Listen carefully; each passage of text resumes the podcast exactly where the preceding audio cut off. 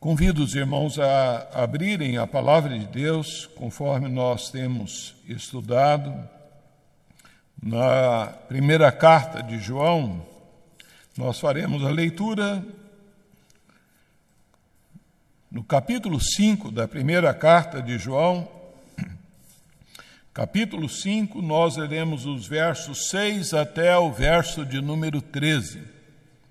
1 João 5, de 6 a 13.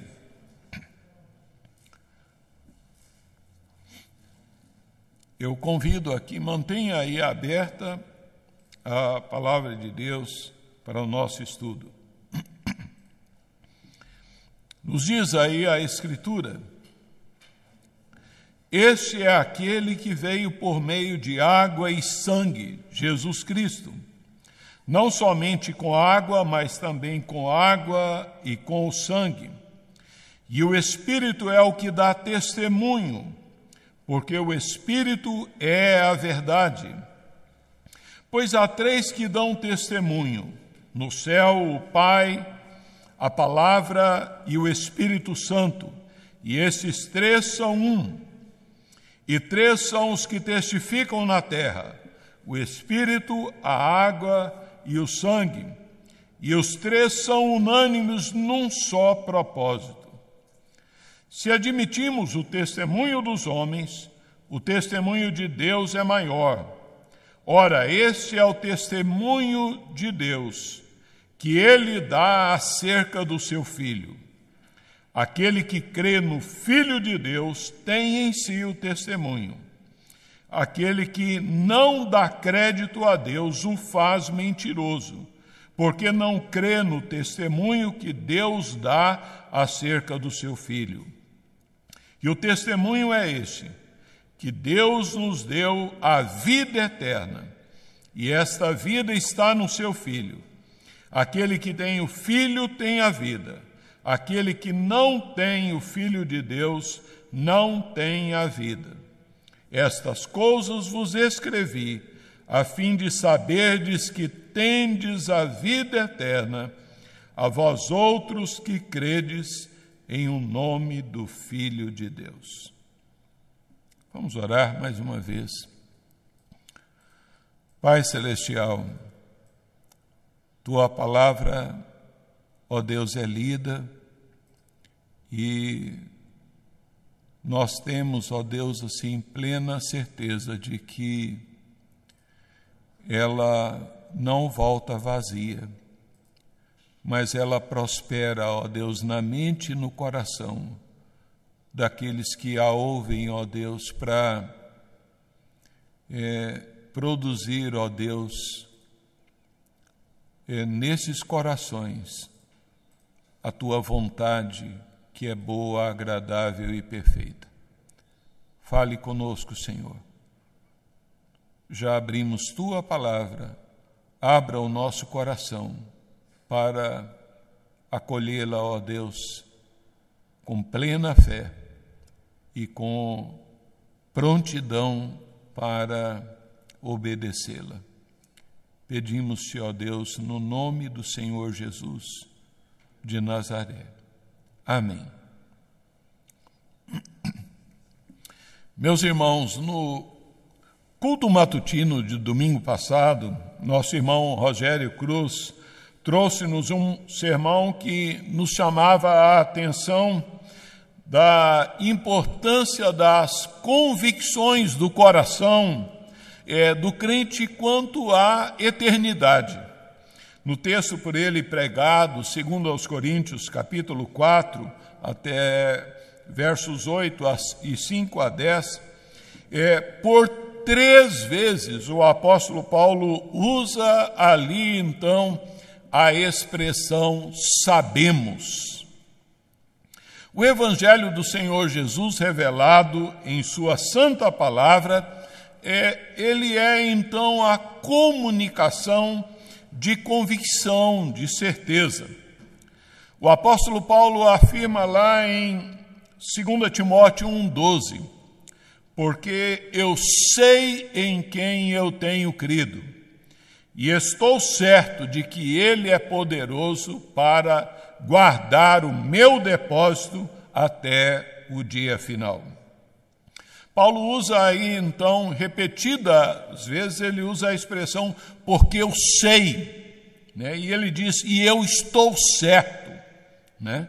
De igual modo, é, João trans, também transborda de convicções e nós podemos contemplar aqui nesta carta ele por várias vezes usando também a expressão sabemos. Você é dos que sabem? Ah, não me refiro aqui à sabedoria da mente, então cultural, mas à sabedoria espiritual do coração, da sua relação com Deus. Você está seguro quanto a esta relação sua com Deus? Ao falar a respeito da verdade espiritual, os verdadeiros cristãos não titubeiam em dizer sabemos. O propósito desta carta era é, reafirmar então aos cristãos é, acerca da certeza da vida eterna. Você pode constatar isso aí no verso 13. João deixa explicitamente isso. Ele diz: Estas coisas vos escrevi a fim de saberdes que tendes a vida eterna a vós outros que credes em um nome do Filho de Deus. É, nesse capítulo, João fala acerca das certezas daquele que é nascido de Deus. E é, é interessante verificar que o verbo saber ele é usado 30 vezes nessa carta, às vezes traduzido por conhecer. E só então neste último capítulo ele aparece aqui então oito vezes. Sabe por quê? O ser humano, ele necessita de segurança. Ele, então, necessita é, de estabilidade é, na sua vida. Na sua vida espiritual não é diferente. E, então, a, a, a vida cristã, é, a palavra de Deus, é, ela vem nos proporcionar, proporcionar à vida do cristão é, a, é, segurança. Segurança, então, prometida por esta palavra, pelos ditos, então, do Senhor Jesus, é, transcritos nesta palavra. Algumas pessoas podem até nos acusar de sermos jactanciosos, mas isso não nos impedirá de dizermos eu sei, né? Uma convicção é, fundamentada no ensino inerrante, infalível da palavra de Deus, é que, na verdade, então, é, flui da nossa fé em Cristo Jesus e do fundo do nosso coração, envolvem o nosso comportamento, envolve nosso amor aos irmãos, nosso prazer em obedecer ali os ensinos da palavra de Deus. De modo que nós vamos destacar nessa carta é, aqui certezas que fluem da vinda do Senhor Jesus. E a primeira delas aqui é que Jesus é Deus. Nos primeiros cinco versos anteriores, a ênfase de João está então sobre a fé em Cristo. Crer em Jesus, crer que Jesus é o Messias, o eterno Deus, crer na sua divindade é um requisito fundamental da palavra de Deus e um requisito para a experiência cristã. Assim, nós notamos que o parágrafo aqui anterior, Ele começa e ele termina, então, com uma referência à fé em Jesus Cristo. Ou seja, crendo que o Jesus humano é a mesma pessoa que o Cristo, o Filho de Deus. Para João, o conteúdo da fé cristã é que Jesus é o Cristo vindo em carne. Olhem aí no capítulo 4, versículo 2, João diz assim: Nisto conhecereis o Espírito de Deus, e todo espírito que confessa que Jesus Cristo veio em carne é de Deus. Na segunda carta, versículo 7, ele também diz assim: Porque muitos enganadores têm saído pelo mundo fora, os quais não confessam Jesus vindo em carne. Assim é o enganador e o anticristo. A pessoa que crê, então, em Jesus, ela é nascida de Deus, ela experimenta e ela desfruta profundamente em seu ser das verdades do Evangelho. E a é, doutrina da divindade do Senhor Jesus e de sua perfeita humanidade, a, elas é, são doutrinas fundamentais. No entanto, a doutrina da divindade do Senhor Jesus é o ensino da Bíblia mais atacado ao longo dos séculos. Esta não é uma questão secundária ou de menor importância para o cristão que nós poderíamos abrir mão. A divindade do Senhor Jesus é a coluna vertebral do Evangelho. Ela é, então, a pedra fundamental do cristianismo. Sem a crença nessa verdade, a Bíblia perde todo o seu valor e o cristianismo transforma-se em cinzas. João ele está então contra-atacando uma marca sutil do gnosticismo que fora infiltrada na, na igreja primitiva ali pelos falsos mestres, ensinada principalmente por um filósofo chamado Serinto. As pessoas é, para as quais João dirigiu ali então esta carta, especialmente ela, elas estavam expostas a uma falsa doutrina que é, ensinava que Jesus era um homem comum, era apenas o filho de José e Maria, que ele então, é, por ocasião do seu batismo, ele então recebeu o Cristo divino descendo sobre ele e permaneceu, o Cristo permaneceu sobre ele até o momento da, da sua crucificação, abandonando ali no momento da crucificação, é, momento esse em que, quando Jesus diz: Deus meu, Deus meu, por que me desamparaste? Assim, esta heresia gnóstica concluía que Jesus morreu como um ser humano qualquer e, e que o Cristo não havia experimentado a morte. Reverendo John Stott nos alerta para o fato de que este erro gnóstico não é trivial. Ele solapa os alicerces da fé cristã e nos priva da salvação em Cristo. Diz o Stott: se o Filho de Deus não tornou não tomou a nossa natureza em seu nascimento é, e os nossos pecados em sua morte na cruz, ele não pode reconciliar-nos com Deus.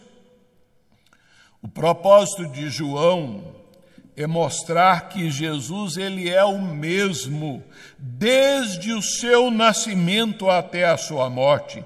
Ele é e sempre será o homem Jesus e o Cristo Deus. por essa epístola, João refuta ah, assim intensamente essa falsa doutrina eh, desde o seu primeiro versículo. Notemos aí no ah, verso 6, ele diz: Este é aquele que veio por meio de água e sangue, Jesus Cristo. A pessoa de quem João está falando é, obviamente, Jesus Cristo, o Filho de Deus, que, conforme diz o apóstolo Paulo, subsistindo em forma de Deus, não julgou com usurpação o ser igual a Deus, mas se esvaziou, assumindo a forma de servo e tornando-se em semelhança de homens.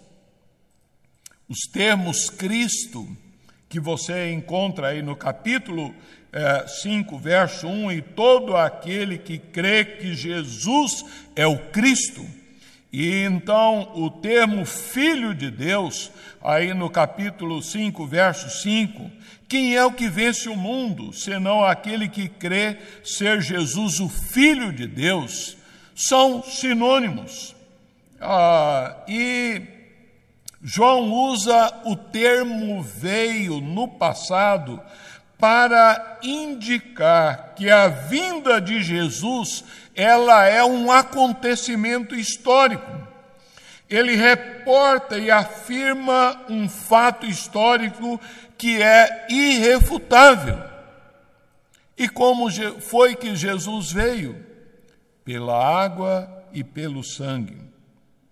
Essas palavras, água e sangue, sozinhas elas são inteligíveis e, mas o que é que elas significam em relação a Jesus? Essa passagem que nós lemos aqui, ele é reconhecido como o texto mais difícil de entender da carta de João. E um servo de Deus, ele denominou essa passagem como a mais intrigada da epístola de João. A, a dificuldade está em relação às palavras água e sangue. Ao longo da história da igreja, tem se levantado três sugestões acerca do sentido desta expressão água e sangue. Uma delas liga, a, ligam aos termos água e sangue aos dois sacramentos, o batismo e a ceia do Senhor. O segundo ponto de vista Outros acreditam que a expressão água e sangue ah, seja uma referência ao ferimento, então, com a lança ao lado, então, no corpo do Senhor Jesus, quando saiu água e sangue. A terceira, mais satisfatória e consistente interpretação entende que a água e sangue se referem ao batismo do Senhor Jesus, momento em que ele foi declarado ali, então, o Filho e comissionado e capacitado para a sua morte, e o sangue como se referindo, então, à associação à sua morte a, e à sua obra ali então consumada na cruz do Calvário. Apesar de as interpretações serem variadas quanto a estas frases, entende-se que João estava empregando uma expressão que já era conhecida, ela é entendida ali bem por seus leitores. Geralmente, os estudiosos concordam que esta oração é relativa à história de Jesus, né? a água e o sangue. Referem-se então ali ao início do seu ministério e ao fim do seu ministério ali na cruz do Calvário. Assim, é, para é, refutar o erro fundamental dos falsos mestres gnósticos que diziam que ah, Jesus ele foi unido ao Cristo no batismo e foi separado dele na cruz, que João sabendo que Jesus ele era o Cristo antes e durante então o batismo, e durante e após a cruz descreveu como aquele que veio por meio da água e sangue. João está acentuando a unidade da carreira terrena de Jesus Cristo, ou seja, que aquele que veio na plenitude do tempo, nascido de mulher e tomando forma humana, é o mesmo que passou por meio da água e sangue. Conforme lemos o verso 8, o Espírito, a água e o sangue, os três são unânimes num só propósito. Fica muito claro isso, de forma unânime com o mesmo propósito, testificam que Jesus é o Cristo, que ele é divino e humano, contrapondo as heresias do gnosticismo. Ao mesmo tempo, João está afirmando que Jesus ele identificou-se com o seu povo quando foi batizado e o redimiu quando morreu lá na cruz do Calvário. A água e o sangue, portanto, são símbolos da redenção para o crente. Aqui João ele apresenta três testemunhas infalíveis para provar que Jesus é Deus. A primeira delas é então a água. Jesus veio por meio da água. Já então esclarecemos que ah, essa água então aponta para o batismo do Senhor Jesus e essa foi uma atestação do Pai é, momento em que o pai então disse: Este é meu filho amado em quem me comprazo. Uma atestação do Pai acerca de Jesus e do seu ministério, então, salvador. A segunda testemunha é o sangue. Né? Ah, o Pai testemunhou por meio dos milagres quando Jesus estava ali na cruz do Calvário. A escuridão sobrenatural que veio sobre a terra ao meio-dia, o terremoto, os mortos se levantaram da sepultura, o véu do tempo rasgou-se de alto a baixo. Não é de se admirar que o centurião tenha exclamado: verdadeiramente este era filho de Deus. Jesus não recebeu o Cristo em seu batismo e depois o perdeu na cruz. Nas duas ocasiões, Deus testemunhou da divindade do seu filho. A terceira testemunha mencionada pelo apóstolo João é o Espírito. O Espírito foi concedido, conforme o Senhor Jesus, para então dar testemunho de Jesus Cristo. Jesus havia dito: quando vier o Consolador, esse dará testemunho de mim. O Espírito testemunha dentro do coração do cristão, conforme afirma o apóstolo Paulo em Romanos 8,16. O próprio Espírito testifica com o nosso espírito que somos filhos de Deus. Os três testemunhos são unânimes, estão em concordância, afirmam é, então a, a palavra de Deus. É, essas testemunhas dizem a mesma coisa. O batismo e a morte de cruz são da, a, e a morte então de Cristo na cruz são evidências históricas e concretas da natureza divina humana do Senhor Jesus.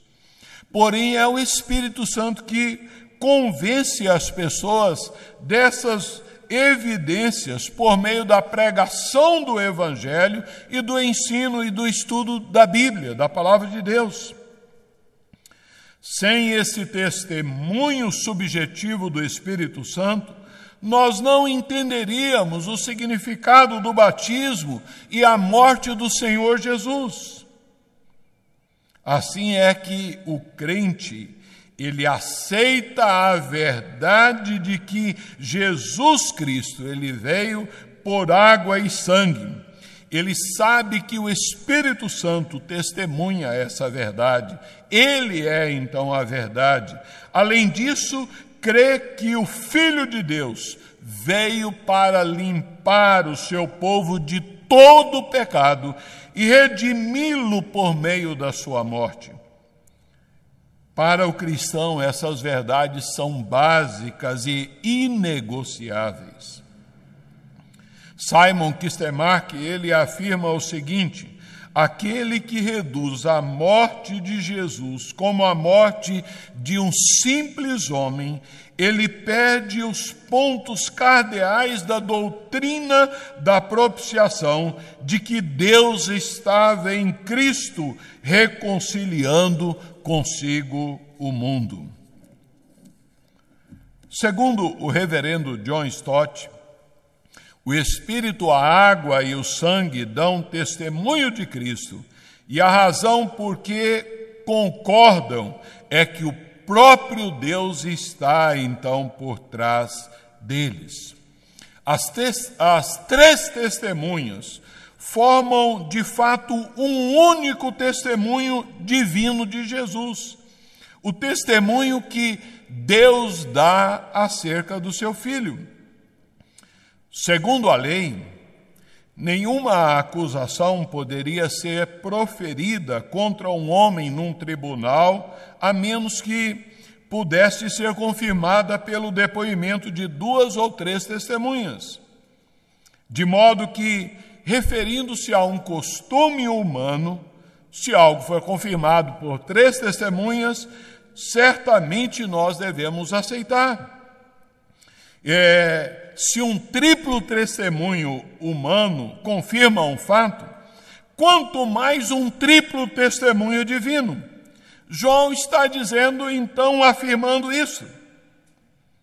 De maneira que, se considerarmos é, esse versículo, então, ah, até num contexto mais amplo das Escrituras, nos é, coloca aqui Simon Kistemacher, ele diz o seguinte, que é, a expressão a, testemunho do homem pode fazer referência ao testemunho de João Batista, que apresentou o Senhor Jesus como Cordeiro de Deus que tira o pecado do mundo.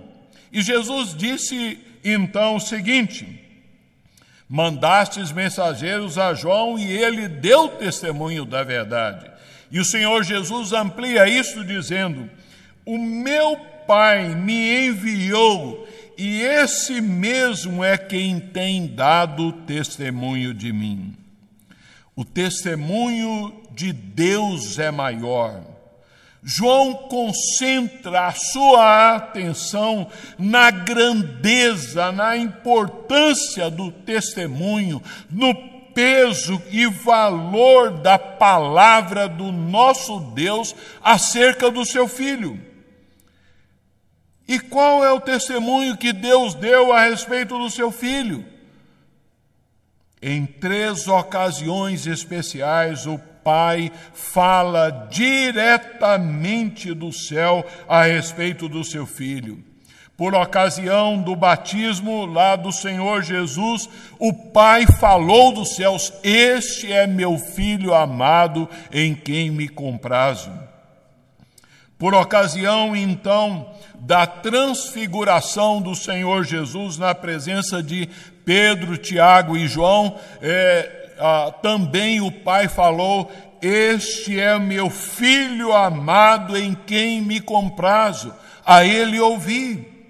Dirigindo-se então lá ah, na entrada triunfal de Jerusalém, conforme João 12, 28, o Pai também novamente testifica e diz: Eu já o glorifiquei e o glorificarei. João usa aqui o termo presente no verso 9. Ora, esse é o testemunho que Deus tem dado, que Deus dá do seu Filho por intermédio da palavra. Nós temos observado, queridos, que é, João ele utiliza de muitos contrastes nesta epístola. Ele fala de luz e trevas, ele fala de amor e ódio, ele fala de filhos de Deus e filhos do diabo, mas aqui no verso 10, é, João também ele faz uso de um outro contraste. Primeiro ele faz uma declaração positiva, depois ele faz uma declaração negativa. Olhem aí para o verso 10. Aquele que crê no Filho de Deus, o que crê, tem em si o testemunho. Aquele que não dá crédito a Deus, o faz mentiroso. De acordo com esta, uh, este verso, a crença no Filho de Deus, ela é então central e parte da mensagem que João prega aqui nos versos 1 a 13. A fé em Jesus como Filho de Deus, ela é então positiva. o crer em Jesus. De acordo com João, crer é um ato contínuo, ou seja, a fé é então um poder duradouro e ativo que reside no coração do crente.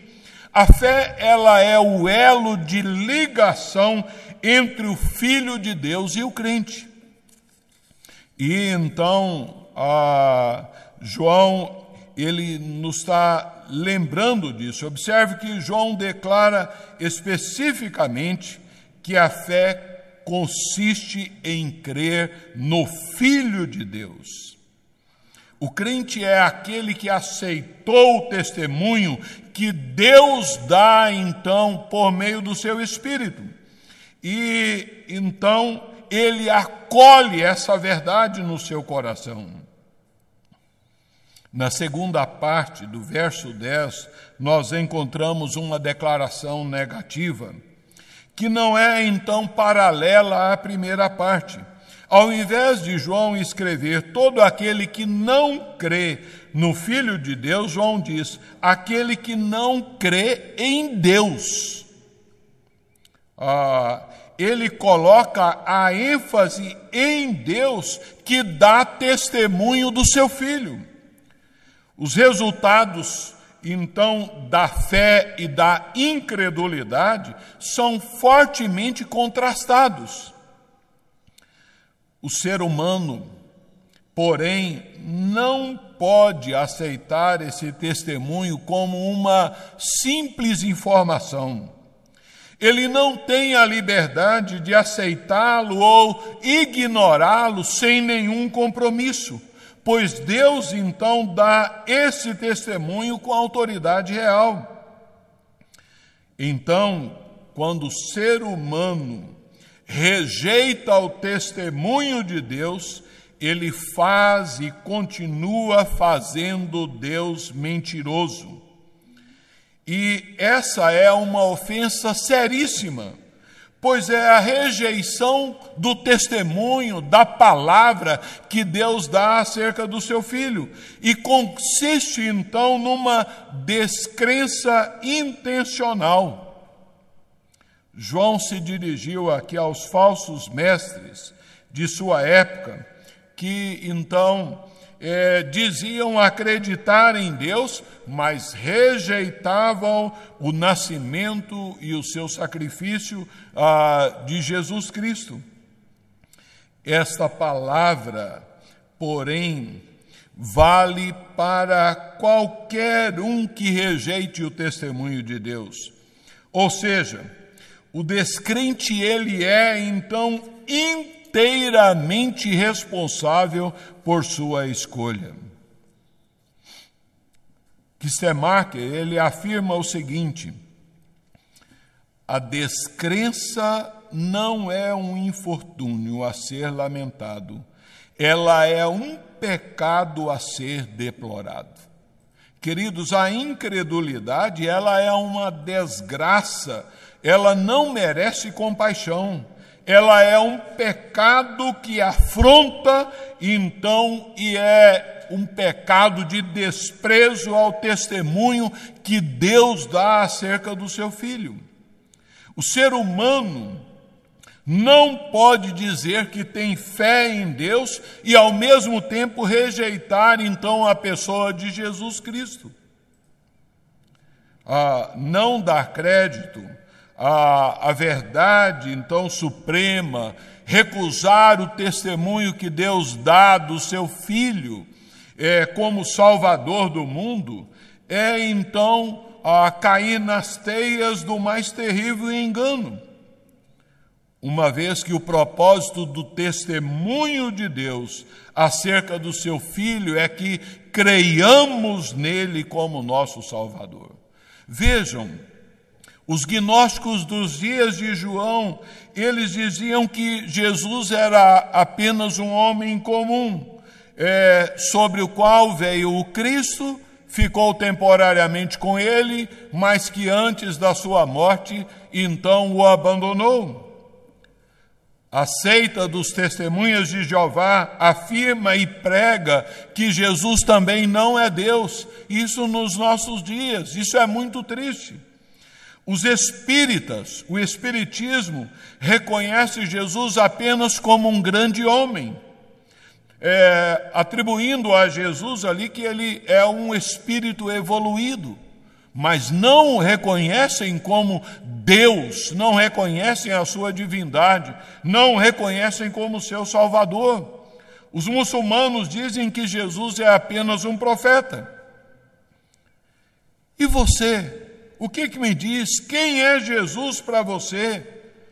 Entenda que não há neutralidade é, diante então da pessoa do Senhor Jesus. Jesus disse: Quem comigo não ajunta, espalha.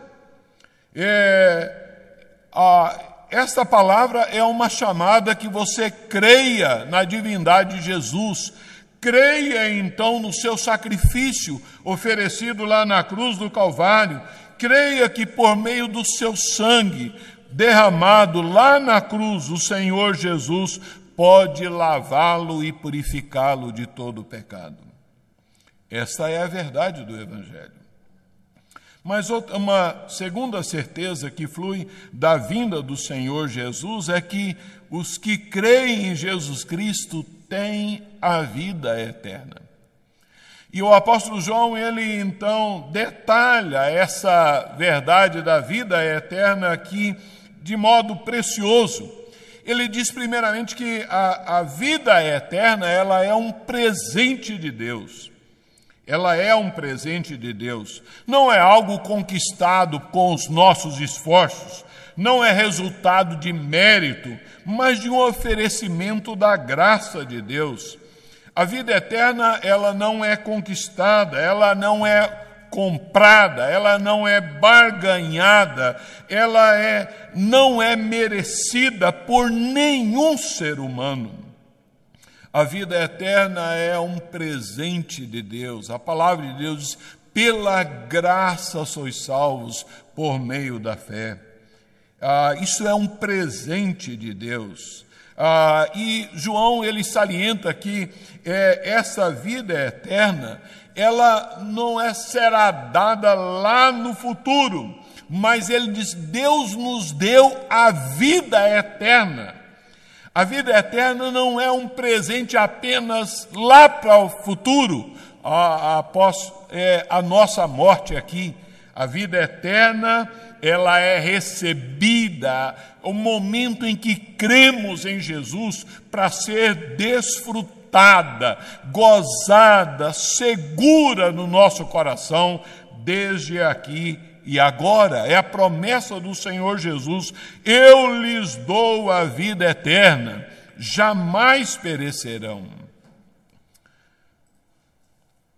Ah, hoje vi, ele afirma o seguinte, uma palavra preciosa, ele diz assim: a vida eterna é qualidade com quantidade. A vida imortal é quantidade sem qualidade. Todos viverão para sempre, mas nem todos terão a vida eterna. Todos viverão para sempre, mas nem todos terão a vida eterna. Observe que eh, os que creram no Senhor Jesus, eles desfrutarão da eternidade com qualidade, com gozo lá no céu. E os que recusaram crer em Jesus, eles também viverão eternamente, só que no estado de sofrimento eterno no inferno preparado para o diabo e seus anjos. Mas a vida eterna é, João detalha dizendo que ela está em Jesus, ela está no seu Filho. Né? Vejam aí que ah, no verso 11: E o testemunho que Deus nos deu ah, da vida eterna, e essa vida está no seu Filho. Né? Ah, aquele que tem o Filho tem a vida, aquele que não tem o Filho de Deus não tem a vida. A vida eterna não pode ser encontrada em nenhuma outra pessoa. Você não encontrará a vida eterna em Maria, a mãe de Jesus. Você não vai encontrar a vida eterna com ah, os santos. Você não vai encontrar a vida eterna em nenhuma outra pessoa. O apóstolo Pedro, ele afirmou em Atos 4:12, você pode conferir aí, é, eles e não há salvação em nenhum outro nome, porque abaixo do céu não existe nenhum outro nome dado entre os homens pelo qual importa que sejamos salvos. A vida eterna está exclusivamente em Jesus. E João, ele nos diz lá no Evangelho: quem crê no Filho tem a vida eterna. O que todavia se mantém rebelde contra o Filho não verá a vida, mas sobre ele permanece a ira de Deus. A vida eterna, ela está só em Jesus. Você precisa crer em Jesus. O Evangelho, ele nos chama, a palavra de Deus nos convida a crer em Jesus, a nos arrependermos dos nossos pecados, a crermos em Jesus de Nazaré, que morreu na cruz por nós para pagarmos os nossos pecados.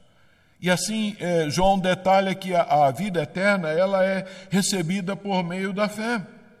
Ah, Verso 13: Estas coisas vos escrevi a fim de saberdes que tendes a vida eterna, a vós outros que credes, que credes em o nome do Filho de Deus.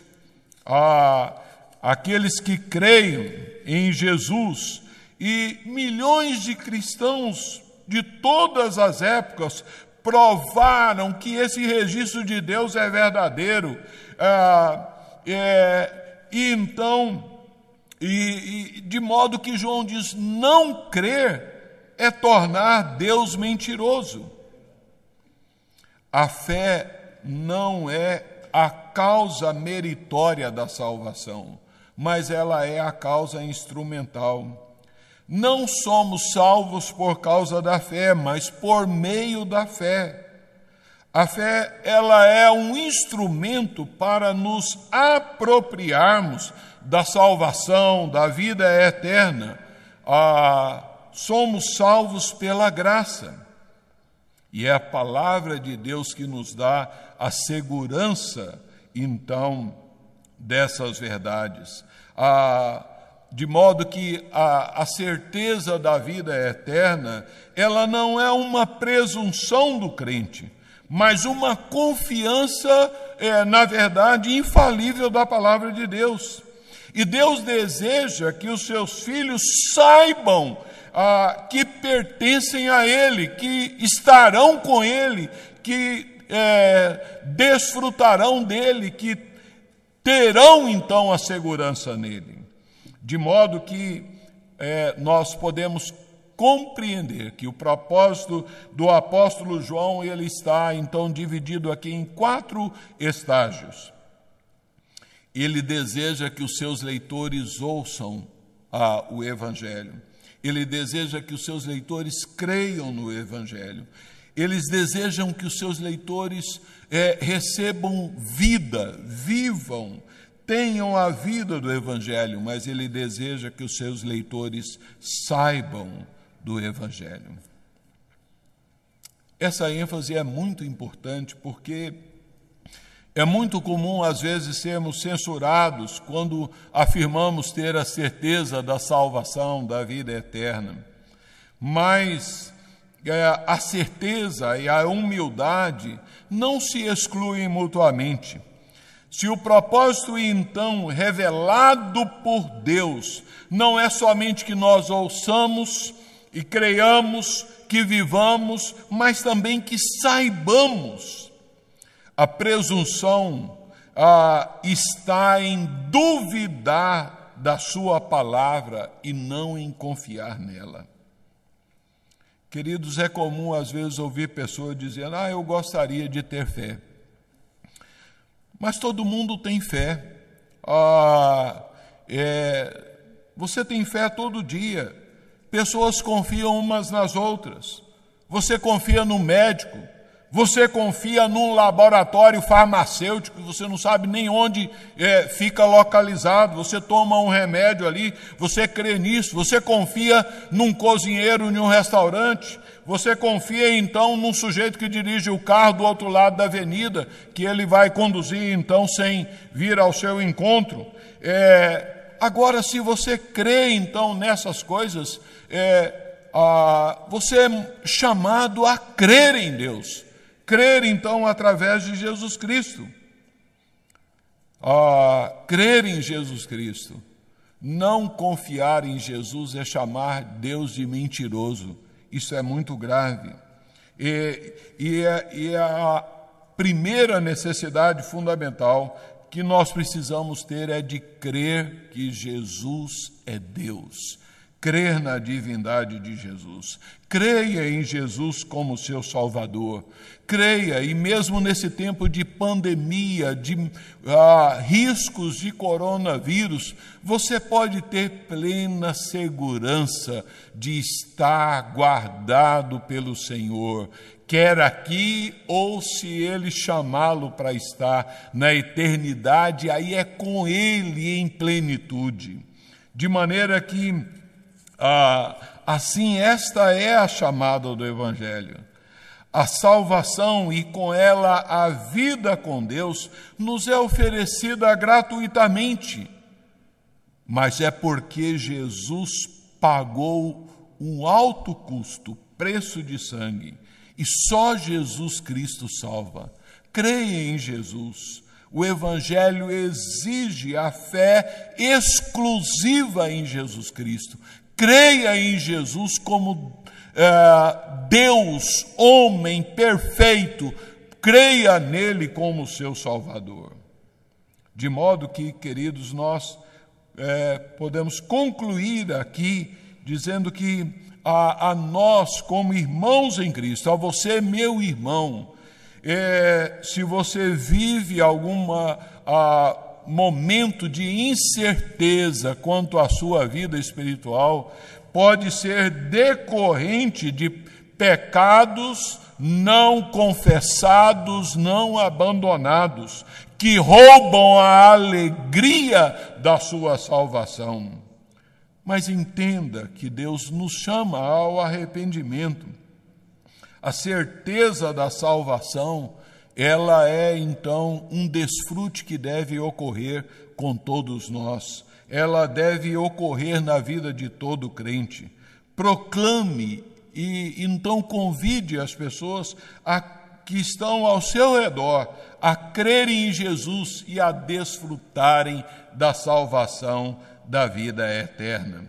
Ela está baseada na promessa do Senhor Jesus e no registro da palavra de Deus. Assim é que nós vamos agora louvar a Deus com um cântico que nos fala a respeito dessa pessoa maravilhosa, do nosso Senhor e Salvador Jesus Cristo. Louvemos ao Senhor.